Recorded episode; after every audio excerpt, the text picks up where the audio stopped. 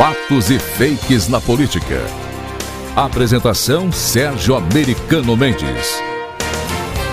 A alma mais honesta do Brasil existe? A revista Veja publicou uma reportagem dizendo que uma pesquisa da Quest Consultoria em todo o Brasil apontou que o eleitorado brasileiro considera o ex-presidiário Lula como presidente ideal para combater e erradicar a corrupção no Brasil. De acordo com a revista Veja, mesmo Lula tendo sido condenado em vários processos, mesmo depois de passar 580 dias preso em Curitiba, mesmo depois de ficar provado e comprovado que o PT é um dos partidos mais corruptos na história do Brasil, apesar disso tudo, mesmo assim, ele seria o maior inimigo da corrupção no Brasil. A tal pesquisa também apontou Lula como vencedor das eleições presidenciais de 2022, com 44% contra apenas 24% de Bolsonaro. Evidente que esta reportagem e a tal pesquisa da Quest levantaram imensas suspeitas e causaram risos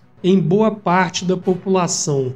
Eu fui um pouco mais longe como sou um caçador de fake news na mídia corrupta, resolvi investigar melhor quem seriam os donos dessa tal Quest Consultoria e descobri os nomes dos senhores Fernando Nunes e Henrique Nunes. Fui ainda um pouco mais a fundo na questão e pesquisei as redes sociais deles. E para surpresa de ninguém, descobri inúmeras publicações com narrativas de esquerdistas cheias de palavras como golpista, coxinha, manifestações antidemocráticas, bem como publicações negativas em relação ao presidente. Essas postagens me permitem vê-los como militantes e duvidar que eles possuam a isenção necessária para fazer uma pesquisa imparcial e científica de assuntos políticos. Portanto, além dos risos, eu e milhares de brasileiros podemos considerar a reportagem da revista Veja como muito suspeita. Abraços.